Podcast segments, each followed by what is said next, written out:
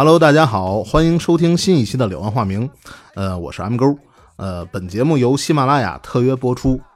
呃，我们这期呢，这个请来一位刚从远从日本回来的一个朋友，呃，给大家讲一讲关于呃他这趟旅行的感想吧。嗯，Hello，大家好，我是 David 啊。今天我们俩换了一下，因为我是刚刚从这个日本回来，然后这个我们这个常规节目呢，今天来聊一聊，就是就是对日本的一些感受吧，对吧？呃，这个其实呢，嗯，日本这个国家呢，其实就是大家非常非常熟悉，嗯，对吧？从无论是是吧，动漫上、游戏，然后还有咱们今天很特殊的日子是，对对，这个日本投降是吧？投降，八月十五号，八月十五号啊，这个日子很特殊，所以，但是我们这个节目呢，我们不是来批判日本，批判这个日本，然后也不是说来给大家来教科书似的讲日本这个历史战这个。二战时间这个历史啊，呃，我们今天呢，其实咱们从你玩的路线呀，包括你所见所闻，聊一聊。是因为我呀，这个呃，去过日本已经有四次了，有四次了。但是为什么说我频繁的去日本去旅游呢？就是呃，我比较因为除了啊，作为宅男们都喜欢的，比如动漫呐，然后游戏呀。最重要的是，我比较喜欢日本人的这种这种生活生活方式以及日本的文化。呃，这其实确实是是吧？我而且我去这四次，数第一次是一个非常非常有意思的出行。你这四次都去的哪儿啊？我第一次啊，就是因为是。呃，跟我媳妇儿，我们俩第一次去就是去的是就去的东京哦，因为本来我们是要去就是东京，然后再去其他地方。但是我为什么说特巧呢？呃，因为那个时候吧，因为那个他就是我们走的那一天，就是走的前一天，然后我们发现她怀孕了。哦哦，你知道吗？就是你这个 特别巧，因为因为我们之前一直都在觉得哦，应该没事儿没事儿。那但是在头一天，哎，是吧？出现了一些小状况。那这样呢，这个日本的这个玩的这个行程呢，就有调整了。对，就不可能，因为你比如说想去疯狂的就不行，对，想玩的那种刺激的游戏啊，就成了什么呢？这个老年人散步阿呆是吧？特别阿呆，而且特别慢。但其实，嗯，慢一点的话，我觉得啊，因为我也去过日本，嗯，就是我我是属于跟团去了嘛。对，我觉得慢一点的节奏的话，去好好欣赏一下这个。城市，嗯，因为你只去的东京嘛，你好好欣赏这一个城市，我觉得还是有很多可看的地方。是，然后我们因为因为我们因为因为节奏比较慢嘛，这样我们其实就是很多地方都是，呃，走一半啊，行行，那个歇一歇就行了，特别有遗憾。其实第一次日本行就还是很有遗憾的，因为你很多东西你体验不到。啊，而且我们就就，而且本来去奈奈良那个鹿园嘛，对吧？啊，哎，你第一次 不是指东京吗？不，没有，有有去了一趟那个那个那个鹿园哦。但鹿园呢，就刚刚刚进去我们就出来了，因为那个鹿它老撞，我们就怕有影响，所以它还有咬定呢。对，所以我们就第一次日本行就不算特别成功，但是也也没办法，这个特殊情况。嗯，呃，我后来呢，就是。去了一趟，就是这个北海道，哦，就北海道了，就因为我想去看看那边。那你是到南多、到中多还是到北？啊，到南多一些。哦，对，到南多。常规路线嘛，就是常规路线，因为 因为大家都知道北海道没有什么特别可玩的那个那个那个那个地方嘛，是吧？就是逛逛啊，吃吃啊这些东西。啊，对。但是对于我来说呢，其实我在北海道收获了一个。怎么说呢？呃，作为一个动漫玩家吧，一个特别稀有的一个礼物，就这不是礼物，就一个一个纪念品。就是当时，呃，海贼大家都知道啊，知道知道。One Piece，他在那个 Luffy，他只现在北海道出了一款限定版的，就是他穿着北海道的那种服装，然后这写一个北海道限定，然后买了一那个，而且那买当时特别有意思，就是我看上了，然后我说买，我去买，算了算了，然后就我就。特别挠心，然后晚上住酒店，我自己噔噔又跑出来了，然后把把这个这个这个这个买了。宅男心态永远不变。宅男心态对，而且我就喜欢收集这种各种就是限定的东西。对，你说得起限定，我去奈良还弄了一个那个奈良也是 One Piece，就是那谁那个那小鹿还有乔巴啊，对，乔巴的一个奈良限定，是吧？所以它很多地区都会有这个限定。其实这点我觉得，呃，属于日本的一个特色吧。对，而且我觉得，动漫这一项东西是深入到日本人每一个心中的。对，就是他，你看他所有的就是房间啊，然后吃饭啊，各种什么设计也好，什么。充满了对，充满了动漫都是，就是随便都是卡通人物。对，然后第三次呢，就是呃就不提了，因为第三次因为是跟家人一块出去的，就是也玩不开。其实我今天最想讲的就是我这次归来，因为这次走的这个路线呢，我是先直接飞到了大阪、奥萨卡，呃，正好因为它不是这个这个东京要准办举办这个二零二零年的这个奥运会啊，对，那就就它那个机场，嗯，就是那种。动漫式的那种风格，还有一个就是我觉得任天堂很厉害，就是你到了关西机场一下飞机，除了看到二零二零年那个宣传以外，满片的马里奥，然后那个 Switch 的那个主机的广告，满那个机场都是啊，这个太正常了，就特别正，就一看啊，这绝对就是日本，就就是 就是这个就是这个国家，出不出不去这个国家了。对，但是大阪呢，我们其实主要是呃。就是玩了他那个，就是呃，Universal Studio，对，就是环环球影城。因为我们去过很多环球影城，因为大阪，因为它有那个哈利波特的那个主题，我们就玩了一下，玩了一下这个，确实是跟呃美国的跟 Singapore 他们都有不同，但是确实，因为它的不同在哪儿，就是有很多日本的东西只是在那儿，比如说像 EV 啊，对对对，对吧？而且我。在群里面，大家也在沟通，就是其实 EVA 之前没有 EVA 是最终幻想，就是然后有的时候还会有柯南，对吧？他那些是比较日本本土的。这 EVA 确实很有代表性，特别有代表性，而且我还是被坑了。那个，因为为什么说被坑了？因为呃，我们当时买那快速通道券，当时说 EVA 没有特别刺激，我媳妇跟我说，嗯，但我进去以后发现啊，做完了以后根本就不是这么回事儿，那太刺激了。你得想想，这 EVA 是人本土最好的东西，那当然好东西堆在这儿了。对，特别刺激。它那个也是相当于那种，你知道疯狂老鼠那种类型游戏啊，就是什么上下左右晃啊，倒着来上着来，反正下去我是是是够一闷子的。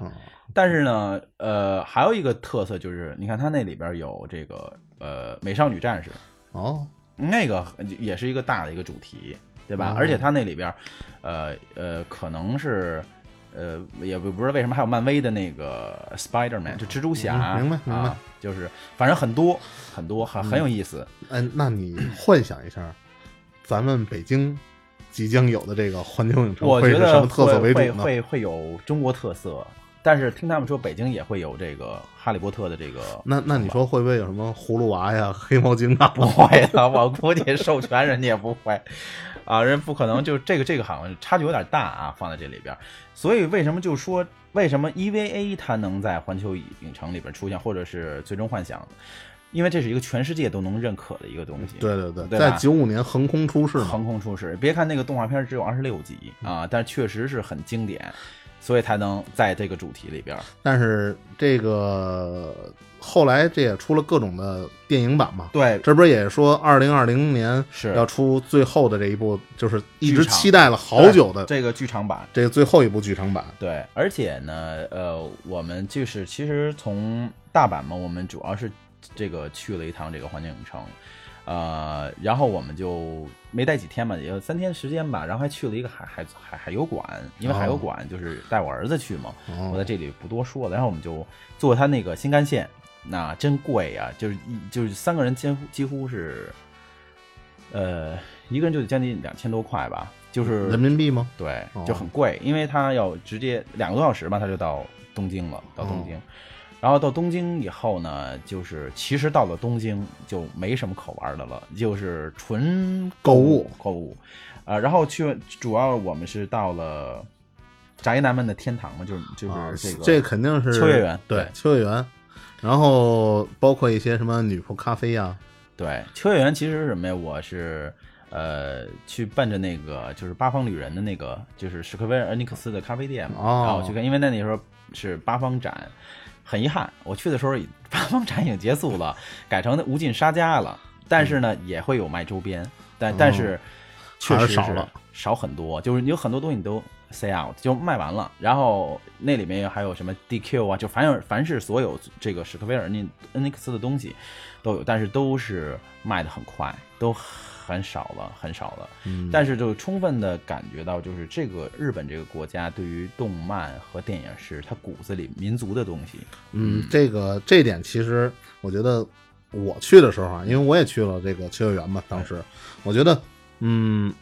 感觉是跟国内有一种特别大的反差，嗯，就是你看在国内啊，呃，无论是咱们嗯买游戏也好看动漫也好啊，嗯，这个出门家长都会觉得你不务正业，而且而且他各种的就是一种歧视，而且你显示说你是玩动漫看动漫的买游戏什么的吧，这个家长都都说，哎呀，这都不是学习好怎么着的，都爱这么说，对，可是你去了日本。而尤其最大的明显，我发现还一点就是什么呀？中国的女孩对这方面也是一个很大的，就是不好的印象。他认为这个宅男什么的都不好，所以就是普遍显示出他们一直道这女男的看动漫什么的就觉得他特别 low 啊，怎么着的？可是，在日本秋叶原，尤其秋叶原，你们看很多女孩。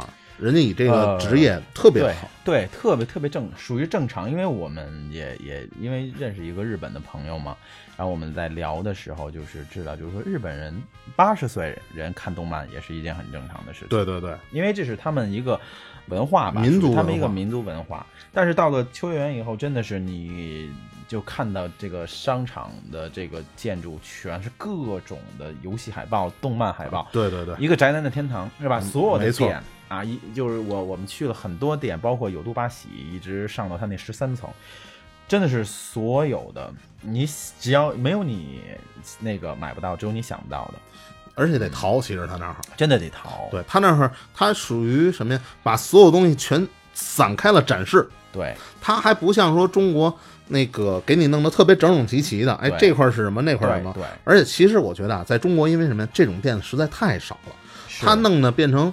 呃，就是特别珍惜那些那点地儿，对对对，而且所以就因为它太少了，所以国内的价格就很高，对对对，很高，所以就是就真是一个，而且你想它那里边呃卖游戏的各种各种类型的游戏的，包括各种类型的中古店，就是哇，简直中古那店的价格真的是很很便宜，就是有可能会大家觉得啊也不便宜啊。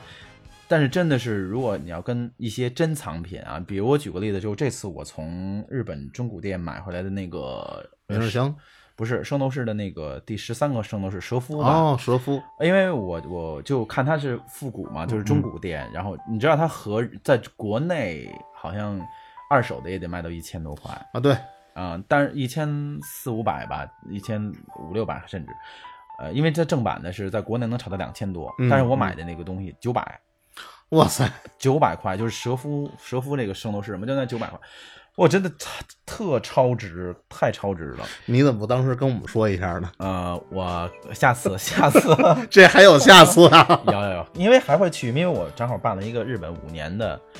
往返的签证，所以我这个是它的动漫游戏这块，而且就是真的是也不分。你看在八方，我不是在八方，在有都八喜那儿，你看那个在逛店的，呃，不光是年轻人、中年人、老年人、小孩儿，他们都会去买、去看，然后去发发掘自己喜欢的那个。对他们其实很开放性的这种思想，开放，也没有说觉得啊，我岁数大人我看漫画很丢，哦，他们就很正常，对吧？玩玩游戏也是很正常，聊动漫。是吧？很正常，而且包括他们就是路边啊、路上啊，好多广告啊，包括一些厂商的品牌，对，都跟动漫合作。没错，你比如说这次我们去玩的时候，那个可口可乐啊，啊路飞版的，就是海贼王的路斯威版的，然后你可以看到那个有的香烟上、眼药水上，是吧？只要是真的很多，就全部植入化那种动画的，就是这么说吧，就是在中国啊，咱们老是之前一直老不知道这个动漫产业化怎么做，对，可是。你到了日本，嗯，你就会发现，嗯，人家产业化是植入人心，对。而在中国，嗯，这些从来没想过说哪个动漫被哪个公司广告所利用，是。最主要原因是什么呀？是因为中国大多数人首先还不认同动漫。是的，我觉得你说的这个特对。为什么？就是好像就觉得就跟你之前提到是哦，我们看动画片还觉得幼稚啊、丢人呐，甚至有的时候，比如说呃，跟朋友在一起，有时候聊天，他们觉得会用那种眼光看你，哎，你就这么大了啊，咋还去？对对对。其实我觉得，其实你看，为什么我能呃，就是咱们能有这个共鸣，就是你们就是大家看日本的动画。它不是就是那种像中国那种是吧？某某什么杨洋什么之类的，它很很那个什么，但是很就是怎么说呢？很幼稚，很低龄。但是你看日本的同样的漫画，同样的那种热血的也好，什么类的也好，它能有能反映出有的能反映出社会现状，成人像嘛？成人像，包括这个一些你像战国的呀，包括你像那种呃不服输的精神呐，就这种，这它是能有意义的，就看完了以后会有意义，对吧？大家典型的就是像灌篮。是吧？我这从一个呃这个小强队一直打到一个，是吧？能打到这个这个全国 全国全国去，就是这这是有教育意义的。而且他这个动画片播出以后会很有影响力，影响比如日本人去打篮球，然后足球小将日本人去踢足球。对，那会儿灌篮那个还有一个网球王子都打打网球啊，那个这个那个什么这个什么龟了我忘了，就日本那个天才网球那个网球选手。所以就是说，他不光是。单层面就是只是说，就我就是一动画，它是有意义的。其实怎么说呢？其实你看中国的好多动画，嗯，它后来慢慢现在做的也都有这个方向倾向，嗯，但只是由于过去的这种思想导致，对，现在大家大多数认为不太好接受这个，还是不是不是很容易能接受中国动画？对对对，其实中国你看最近的这些动画已经很制作已经很很精良了，对，嗯，然后呢，其实呢。呃，我觉得呢，我这几次去日本来说，其实我最欣赏的就是他日本的一些人文的一些东西。就为为什么这么这么说呢？就是，呃，我我先举我我亲身经历的三个事情，就是我这三次不同啊，我就不说时间了。呃，第一次就是我们的孩孩子还没出生，就我们第一次去的时候，我们因为要买很多就是宝宝的东西，因为在优衣库嘛。呃，我们接待我们的是一个差不多得有快五十岁的一个店长。嗯，因为当时我们买的衣服呢，因为因为就是我们他们也是那儿翻嘛，找号，然后就没有，然后他们来，就那个店长来问我们说您什么需要找什么，我们就跟他说我们要找什么什么什么什么，但是但是我们就在那儿等，因为我们确实还要赶时间去别的地方。嗯嗯，就找很久。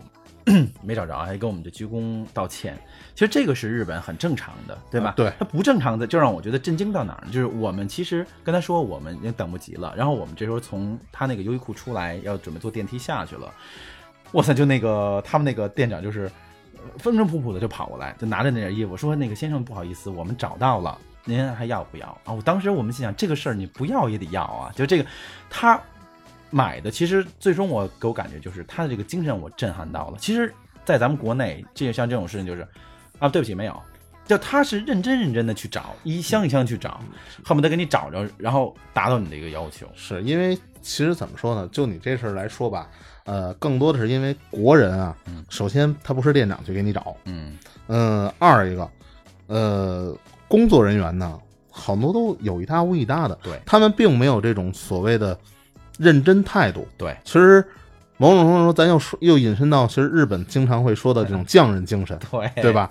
就是匠人精神，并不是说外的别别人给你的要求，而是你自身给自身的要求。对对对，我们工作不是为了别人，不是说可能得到收入是一方面，但是我们不是单纯为了得到收入，我们应该是为这份工作，我们付出努力了，能让他看见效果。对。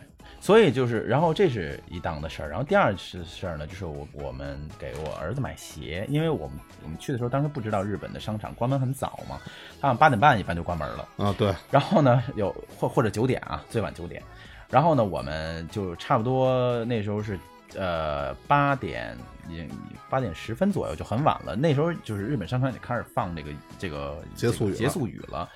然后我们去呢，然后呢，我们就给孩子买鞋，就 Mickey House 的鞋嘛。然后我们就就去，然后后来那个那个服务员就没有任何烦躁的情绪，就说那个您好，就那意思就是您需要看什么？如果您要看的话呢，您可以明天再来；如果您要买的话，我们在这等会儿。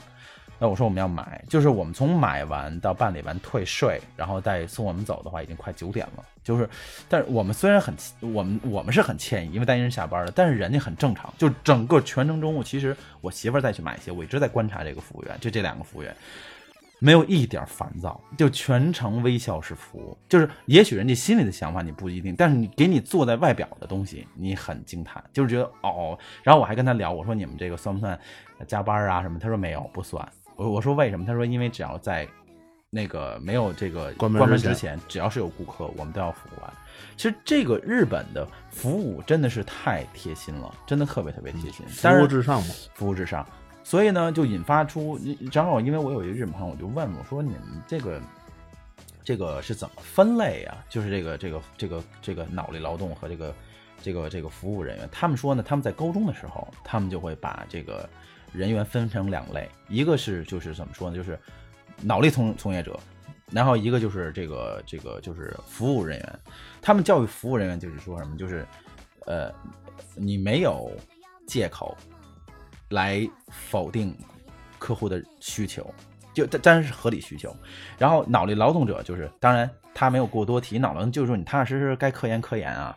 但是他们的意思还有一点就是什么，你们不要给顾客找麻烦。哦，因为这一两点，你比如说让我，呃，我怎么认识这个日本朋友呢？因为我们也认识四年了，呃，这个是一个让我感觉到就是另外一个感动的事，就是我们去迪士尼，就迪士尼，因为当时我很忙公司的事情，然后我媳妇儿订的，因为但是我们从迪士尼走的酒店就回别的地方的酒店，他订错了，他订错时间了，那个班车没有了。啊，当时我们就很着急，然后跟这个这个朋友，我们就因为就跟他聊，找他们的领导来聊。我说我们订订错了行程，我说我们怎么回去？那其实如果按正常理来说呢，这个是你个人原因造就成的，其实跟人家没有关系。在中国直接就就就你就跟跟我没关系啊。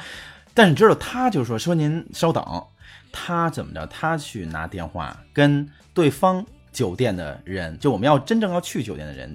那个经理去联系，然后那个人联系完了以后，我们特意给我们找了一个那个车，把我们送到那个酒店。然后他全程一直在，呃，送出，一直他一直跟着我们坐上车，直接开出迪士尼大门。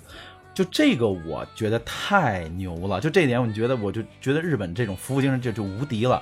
就这个是本来跟他没有直接关系，但是他觉得你只要在我的这个这个酒店里面。发生的这种事情，就我要负对你这个客人负责任，所以就是我后来我在反思一个问题，就是大家觉得去日本消费啊，去日本旅游啊，去什么，其实它是真好。第二来说，还有一点让我感觉什么呀？是因为它的服务让你想再来，就是你你你还想再来，心甘情愿，心甘情愿的来。哎呦，真的是太牛了！而且我我也特别调皮，然后我也特别讨厌就是什么呀？我也做实验，因为我们到了酒店。因为都说日本的这个酒店归置的很干净，因为我们从入门以后，你会感觉它那个鞋嘛，就跟你冲好了方向，你只要换了鞋就能穿上那鞋就进去。嗯，然后呢，因为我们不是住一天嘛，我就第二天我就跟我晚上我就跟媳妇说，我说咱们捣捣乱，咱们把这个稍微弄得乱一点，就就是稍微乱一点，然后东西，然后我们第二天就早上就走了。当我们玩回来开酒店门的这个时候，我我觉得又让我觉得让我很吃惊，就是你所有的。你的衣服他给你叠好了，然后给你留一条，就说这个您是在床上什么什么的，所有东西全部整齐划一，重新得给你弄一遍。就是他，我就就是他这种耐心，你知道吗？让我觉得真是太无敌了，你知道吗？嗯，怎么说呢？这个你说的这些服务也好啊，嗯，我是作为在酒店曾经干过的人啊，呃，怎么说呢？很多高端的酒店定制化服务。可能都做不到这一点，嗯，而你说的这些，在日本，反正我经历过的时候，就是，嗯嗯，他们最普通的服务都要达到这样，对，他们的真是像你说的，他们最普通的服务。就是它这还没有到做定制性的，对，还没有定制性。所以定制性，我觉得要比这还要还要好很多，还要好很多。对，因因为我无力偿还这种 尝试这种服务了，所以我不了解。但是至少普通的服务我已经感受过了，对，那真的是很不一般，是很不一般。然后，呃，你比如说还还有一个就是就是就是这一次，然后这一次因为我们呃，去台场，去去，因为我要去台场。高达那个那个我也看了。啊，一比一高达那现现在不是独角兽吗？对，其实是怎么一个事儿呢？其实因为我们本来要像先去东京塔去看那个 One Piece 展。啊，后来人说呢，这时候赶上一个日本的花火节，就是哦哦哦，我知道这个。啊，这个我们去看放花，我说正好呢，说那个你们那时候正在海海海台场的海滨公园，嗯嗯嗯，然后我我们就问他怎么走，我们就坐那 JR Line 的。哇塞！我跟你说，我下了那个地铁要换乘的时候，换那海鸥线的时候，我都惊了啊！日本人闷热的天儿，现在啊穿和服，然后呢，这人比这十四号线牛逼多了啊！但是让我觉得是什么？就你根本就没有感觉到里边有任何的喧哗，就再挤，这个再那么有序，就是嗯很自然的排成一个队，然后上了这个地铁。因为因为根本就上不去嘛，你等好几趟。因为有孩子啊，就是有可能会有这种很强烈的身体上的摩擦。没有一个人就是哎，那怕我就没有一个人有怨言，但大家都觉得哦，这是很正常的事情，很安静，一直到他们都下车，很安静，很安静。不过这个安静啊，这是属于什么呀？你没有遇到那个日本大妈多个人同时在的时候。对。他们同时在时候就也一样，也也一样。但是我觉得什么？但是他的这个秩序是让我觉得很很这点是是对不一样。没有一个人说：“哎，我插一下，插一下。”没有。中国还有十一日呢。对对，没没错。但是很遗憾啊，这个也赖我。呃，我我没最终也没有看到，费半天劲也没有看到这个烟火，是因为我们就是光去看那个钢弹 base 买高达去了。等出来的时候呢，人家烟火已经结束了。啊，那你这太可惜了，太可惜了。这个海滨公园，那你看那什么了吗？自由女神像了吗？那个看了，那个看了，那个因为不远嘛，那个看了。然后光光光光购想着购物去了，所以呢，就是我觉得就是包括他买东西。对吧？比如说，你看他们都很有这个秩序，比如说把这个钱放在他专门有一托盘嘛，对吧？然后他去找钱，就在日本就是让人感觉就是安全非常安全。就为什么这么说呢？就是我指的安全不是说咱们去一些非法的地方，嗯，你比如说我观察到，我们无论去哪玩，你叫年轻人，就是他们那个大钱包直接就放在屁股后边啊，然 然后呢，比如说这块要照相，要照顾孩子，直接相机就可以放在这个 table 桌子上，呃桌子上，然后就带着孩子玩去了。你的钱包也好，那东西没有人去动，原封在那里。就是就这个，我觉得也是一个很牛的事情，因为他们好像特别就是，当当然全世界都烦偷东西啊，但是好像这日本要如果说发现你这个偷东西被逮着的话，好像会牵扯到家人整个家族的事情，都会扣一个帽子。所以日本人这个很谨慎这个事情。嗯，说到这个的话，我想到曾经我所知道的一个关于养老方面的一个小故事啊，就是。曾经说有一个日本的老太太，嗯，就是惯偷，嗯，专门去偷东西，然后东西偷完东西之后，特意还要让人家发现，发现完了之后说你报警吧，然后让警察给我带走，嗯，为什么呢？因为在监狱里头，嗯，他所享受的生活远比他在外面的生活还要好。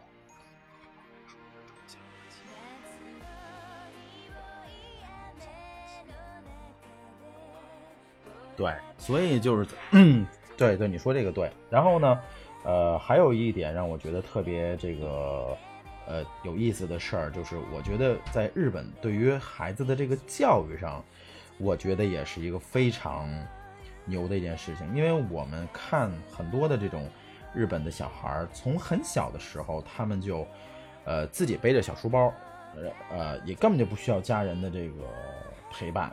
是吧？家长也很放心，也很放心老师，就直接背着小书包，自己带着便当、便当盒啊，自己就这那儿去去这个跟着老师一集体去旅游。那所有的孩子们全是对吧？整齐划一的校服啊，然后彬彬有礼，这帮孩子是吧？整齐划一。我觉得在日本，在这个方面，对于孩子的独立性上面，我觉得也是也是在前面的。呃，因为我。因为我觉得，就是中国的大大部分的家长都是觉得，车接车送，呃，什么爷爷奶奶接，然后拿包什么的，那这个在日本是不可能出现的。就孩子就是自己啊，很小的时候就自己开始独立啊，东西分类，然后这个呃自己拿行李，然后自己拿拿这个书包，然后如何去跟小朋友或者跟这个朋友去沟通，是他们社交。方面一个很大的一个提升。所以我觉得就是这种中东中方。其实它也算中方国，呃，那个亚东方国家嘛，对吧？它这种教育方式，我觉得很贴近于西方式的教育。嗯，怎么说呢？你像他们，呃，在我看来，素质教育更多，非常没没有没有必要上来就先学这个学那个。是的，是的。因为这些知识，你在你的智商还没有达到那个程度的时候，对，不太建议去学，而且学的也慢。对，其实我觉得中国好多出来什么神童什么的，嗯，拔苗助长，我觉得都是。对，然后再加上一什么呀？日本好像还有一种，就是他对他们的身体素质教育特别重要。对，对，这点这是我觉得中国，呃，这这又聊到足球上了啊。是，其实曾经的日本一个主教练说，如果我们的队员有中国球员的身体素质的话，嗯，我们早拿世界杯冠军了。对，所以后来日本人很注重他们的身体培养，是是，就是你看他们冬天让孩子就穿着短裤就外头。跑去是，你看中国哪家长敢这样？对，而且你而且你说这对你包括你像比如说像冬天也好也好，秋天也好，那冷的时候，日本校服的女生也是裙子。对对对，我我这次去那哪儿，我去这个富士山。啊，然后包括那个大溶洞那儿。啊，大溶洞。那儿特别冷，就是外国人都穿着羽绒服呢，我就看着日本的女生女学生穿着裙子。当然啊，他们其实也有大部分。装的程度，因为什么？他们也真冷，我能看得出来。对对对。但是我在那儿是短衣短裤，是真热。我我我我是属于去了趟日本，给日本人吓一吓，对，给欧洲人吓一吓。没错。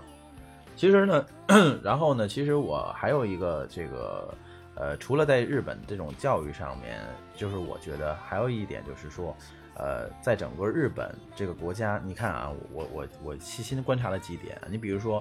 呃，我们比如说，我们走了一天马路，然后你回到酒店，你看你鞋底儿非常干净啊，这点没办法，这点非常干净，真的是一尘不染。而昨天我我送我媳妇上班，等我回来还是同样一双鞋，我说你看鞋底儿，就完全不一样。是你还开车呢，这样？对啊，在中国你还开车呢。是，所以嗯，你说，而且我觉得这个他们那儿除了空气以外，嗯。就是因为去那儿之后知道他们有一种水务车嘛，是这个车是更高级的新能源汽车，纯靠水作为能源，是你更没有这个空气污染了。二一个，他们那儿你随处都可以喝，那不叫自来水了，人家就是直接饮用水。对，而且日本就水一年四季都是冰冰水啊，对对对，这点我觉得特好。对，这点特好。而且还有呢，你比如说像像还有一个大家都知道，就最通俗的讲就是你想这个。呃，过马路，你你看啊，所有日本车啊，呃，如果人行横道有人，他无论他是红灯是绿灯，他都要礼让行人，对吧？但是你看，如果没有人的情况下，他这个红绿灯那块儿，他他只要是绿灯，在人行道他是不减速的。对啊，从来不减速。为什么？因为他没有，他意识到他不会有人从这嘣儿突然冒出来。对，这不像中国人。对，他不会突然意识，所以他很大胆的。而且关键还一点是什么呀？这个在日本，如果是红灯，你走，你被撞了，即使死了，你活该。对呀，所以没有人去愿意去冒这个险嘛。这点在中国我觉得就不行，对，弄得就就呃弱势群体啊，弱势。但但是你说弱势群体，很多弱势群体比开车的还有钱。是啊，对，所以没办法啊，国民这个是我我觉得不能够用，其实在我看来不能用弱势群体来去来去有意的降低人民的素质。对，所以有时候为什么老说素质问题？呃，其实说实话，呃，我们最缺少的是跟日本，我觉得最最有一定的差距，就是我们的素质教育是远远达不到是这个发展中国家那种。您哪怕咱们说，其实啊，素质教育中国有，嗯，但真正缺的是嗯监督制度。对，监督的人都是自己人，他就放过了，那自然而然。对，那自然而然的就就那什么了，是吧？没法弄了。所以我觉得呀，这是很大的一个区别。其实对于整个日本来说，我这几次游玩的经历来说，我是对他们的礼貌，日本人真的是很有礼貌，没有特别粗鲁的。日本人排队很一很安静，没有大声喧哗，哪怕这个队再长，给我感觉日本除了上班以外，他们的生活节奏还是比较偏慢的。就感觉日本干什么事儿吧，人都是慢悠悠的，呃，走路也慢吧，是。待人接物也慢，而且呢，还有一点就是日本人做事的匠这个匠人精神，包括那饭那精致，我觉得那简直是，就是你看着这个就舒服，你看着就舒服，给你一种感觉就是哦，我纯粹这儿旅游就是来享受。所以他们真的是，我觉得很多方面他们真的是可以达到世界就排名第一。你看很多大家都会觉得最希望旅游的城市，让你觉得世界排名最舒适的城市，呃，服务最好的城市，其实日本都在前面。日本都在前，对对对，嗯，好像我记得排名第一的国家是日本，对，这个哎，说到这个日本这儿，嗯，你除了东京、大阪，你去京都了吗？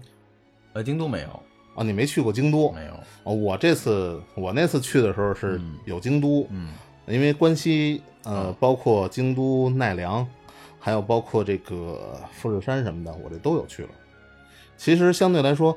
你要说玩一玩的话，我更建议你去京都。嗯，那样那儿的古建筑啊，嗯，什么的特别多。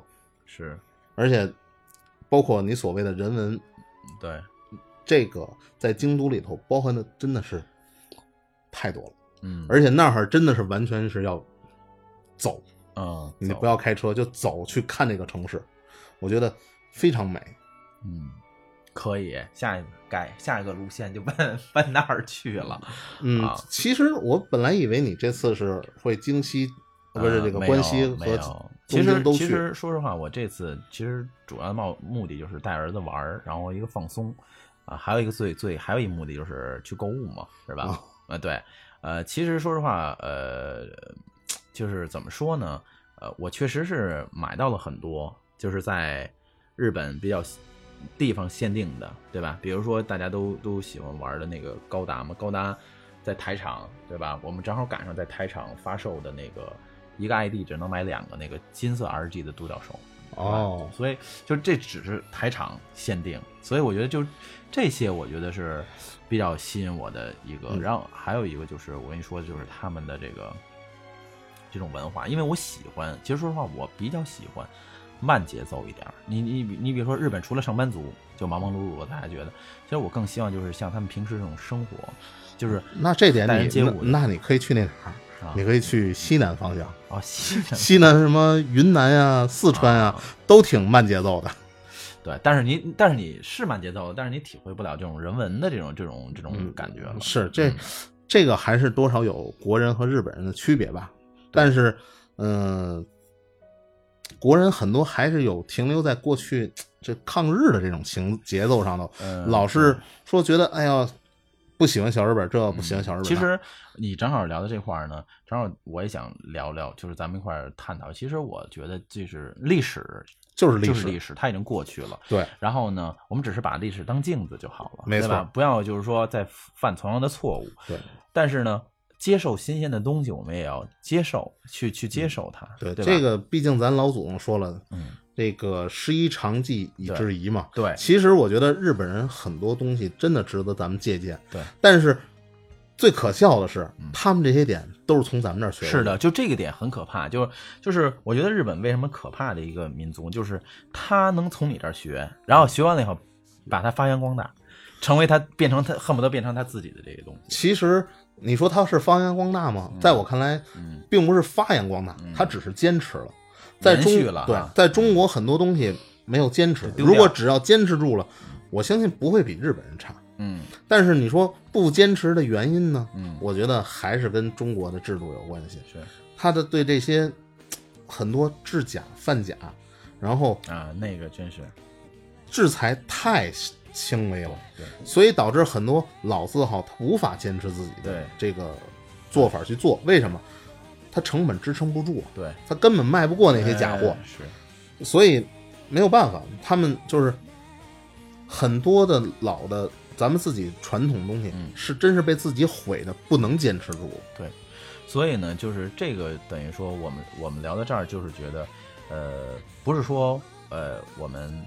导向日本，对，咱不不是崇洋媚外，对，呃，咱们国家已经发展的很厉害了，现在是吧？无论是各个方面，军事、经济都已经很好了，对吧？但是国民素质还是有待提高，都不叫有待提高了，我觉得需要提高太多了。我真是，其实我不是说贬低哪儿啊，就是因为我们正好我遇到了一个就是两两三个这种事情，就在日本，就就是我不能说日本人所有人素质都高，对吧？这因为哪个国家都会有个别的。但是呢，我就遇到你，比如说像在人家日本地铁里面是不允许打电话的，对吧？对，这在咱们这个有的是吧？咱就不用说哪个地区的人了吧，哇啦哇啦打电话被日本人阻止的。然后我这次去哈利波特这儿玩，然后我我因为孩子玩不了嘛，就我们俩轮着换，然后正好在那个等等的这个过程中带着孩子，本来挺安静的一个休息室，然后来俩大妈，好这儿吵吵嚷嚷的，也被日本人这个阻止，就是就是其实。就是对于中国人来说，你会感觉到很不很不舒服，因为你觉得，哎呀，又这样啊，对吧？是吧？那不就不能那什么？但是你想，可能他从小的这种原生态教育就是这样的，他意识不到，对对对吧？意识不到。但是你其实说，咱们在这个中国，咱们也会身上。嗯，或多或少都会有陋习，但是就是你到了这个日本的话，你自然而然就可能受它大环境影响，对，你就变得很很那个。你至少咱们说到了人家的文化程度，咱们按人家的尊重人家，就是说，包括你像咱们北京贫，这是咱们北京特色，对吧？咱本身就是贫，在哪儿哪儿都贫，哪儿都贫。这是因为你在北京，你在中国，对对，所以这样没问题。对，而且你看很多外国人来这儿也贫，也贫，对吧？这是叫入乡随俗，对，就是。我觉得入乡随俗没问题，你不能说你绕人家那儿还要让人家按照你的方式来，这是肯定没法接受的。咱们是做客嘛，对吧？对，对，没错。其实呢，那个我们跟 M 勾呢，今天呢，呃，利用了这个将近快五十分钟的时间，跟大家聊了聊这个日本旅游的这个事儿，对吧？我们就是其实我们的目的就是想让大家知道，就是其实现在已经时过境迁了，历史已经过去了，很多的时候我们要。放开一些成见，去接纳一些新鲜的东西，人家必然有好的东西，对吧？当然，从那个我觉得只是 politics，就怎么说呢？只是政治的因素，就是这各个国家的政治，这个是咱不涉及的。就包括我们跟一些日本友人，包括呃，因为我们这次住的民宿嘛，跟人去聊天的话，其实他们觉得就是这个这个政治跟他们一点关系都没有。你只要跟我们正常发钱，只要那个什么，我们没有这么多敌意的这些。这个在中国不一样。中国还是一个政治国家，对，就是各民族、各人派、各民族党派、对个人士都要融入到政治生活当中，是，所以就很很麻烦，对对对，是吧？呃，讲起日本呢，其实我们今天也做一个小的铺垫，因为我们打算在柳暗花明，是吧？因为现在我们在统筹阶段当中。我们要开一个新的板块，就是也是关于日本有关系的。我们想聊聊日本的这些这个战国时代的风云人物，是吧？就是大家都知道的，是吧？什么德川家康、丰臣秀吉，是吧？织田信长啊，这些等等，这些还有很多传奇性色彩的人物，对，传奇性色彩的人物，我们会在，因为现在这个节目还在统筹当中，是吧？我们到一定时间的话，肯定会跟大家在我们的这个嘎啦尔特工的公众账号里边。去跟大家这个呃发一下，让大家知道这个节目在喜马拉雅就要就要上线了。嗯嗯，其实说这么多呢，咱们这个呃，包括咱们未来要说的这个日本战国风云人物，还有咱们今天说的这个你去日本行，呃，还有对日本的一些看法，呃，只是给大家一个小的建议。呃，因为我相信咱们的听众很多也都去过日本，只要去过的。都是能够感受到咱们 说的这些，对。而给那些还没有去过或者即将要去的人一些小小的铺垫，对。呃，基本上咱们这期节目的目的已经就达到了，就达到了，对吧？嗯。所以到最后呢，咱们还是感谢听众收听咱们这期节目，对。然后也关注我们嘎啦特工即将要带来的这个日本风云人物对传记。对，其实嘎啦特，我重申一下啊，因为嘎啦特工是咱们的公众账号，但是这个节目发放呢是在柳暗花明，在喜马拉雅来播。呃，因为嘎啦特工只是我们会做一个宣传吧，就是利用这个平台宣传一下。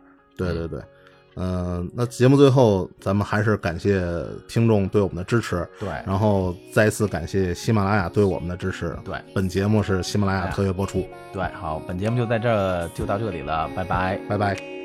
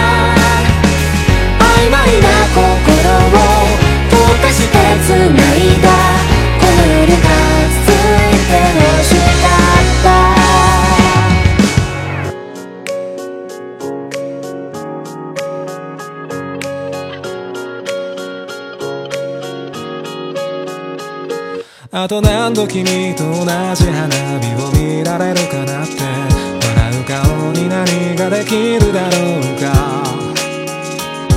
傷つくこと喜ぶことを繰り返す波と浄土。焦燥最終列車の音。何度でも言葉にして君を呼ぶよ。波の選びもう一度どうどうどうどうもう二度と悲しまずに済むように。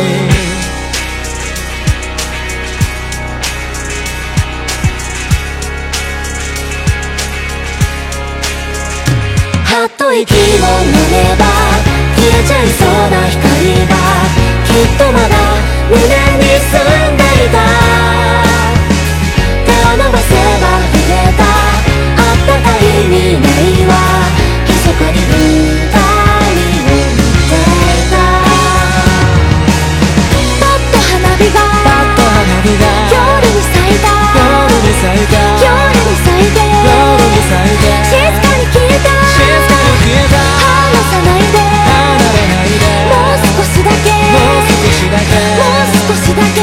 Bye-bye.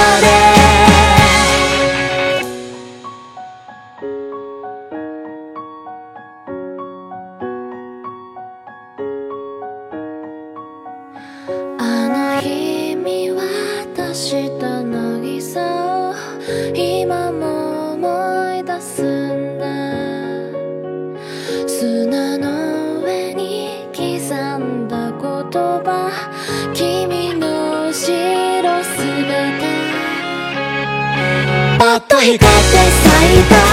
花火を見てた。きっとまだ